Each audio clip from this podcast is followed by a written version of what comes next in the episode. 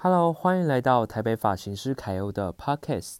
那先谢谢呢下方的五星评论。那如果大家喜欢我的频道，可以在下方留言给我，然后按下你的五星评论，那会给我更多的动力。好啦，那今天想要跟各位分享的是护发这件事情。那很多女生的发尾很干涩，很受损。那他们会想说，我护了很贵的护发，怎么还没有效果？因为我们的头发如果已经漂坏了，已经烫坏了。它护了很贵的护发，其实效果也是有限的，因为它也流失的很快呀。所以，当你的头发已经烫坏了、染坏了，要用什么方式去验证呢？也就是说，你只要在洗头的时候把水淋下去，你的头发都粘在一起，而且吹干很难吹干，代表你的头发就是坏掉了。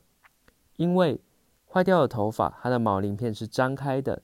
所以我们给它五滴水，它就会吸收五滴水。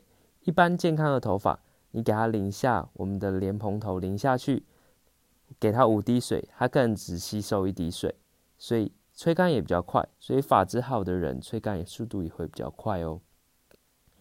那么说护发的话，到底差异性在哪里？其实呢，我们的头发不没有染，没有烫过。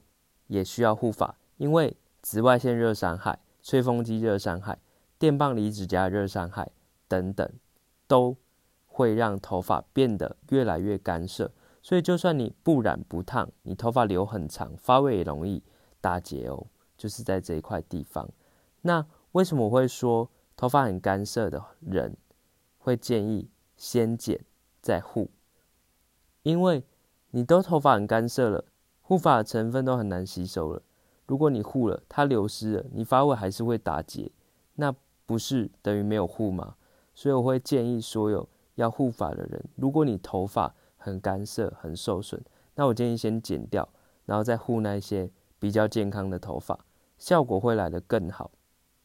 OK，那大概分享这些观念给你们，因为非常多人不知道为何护发，或者是。护了法为何没有用？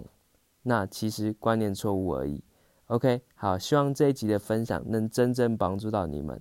录 Podcast 用这个观念去做分享，因为我觉得，呃，不管你们在任何地方，都可以用听的方式学习到关于保养头发的小知识。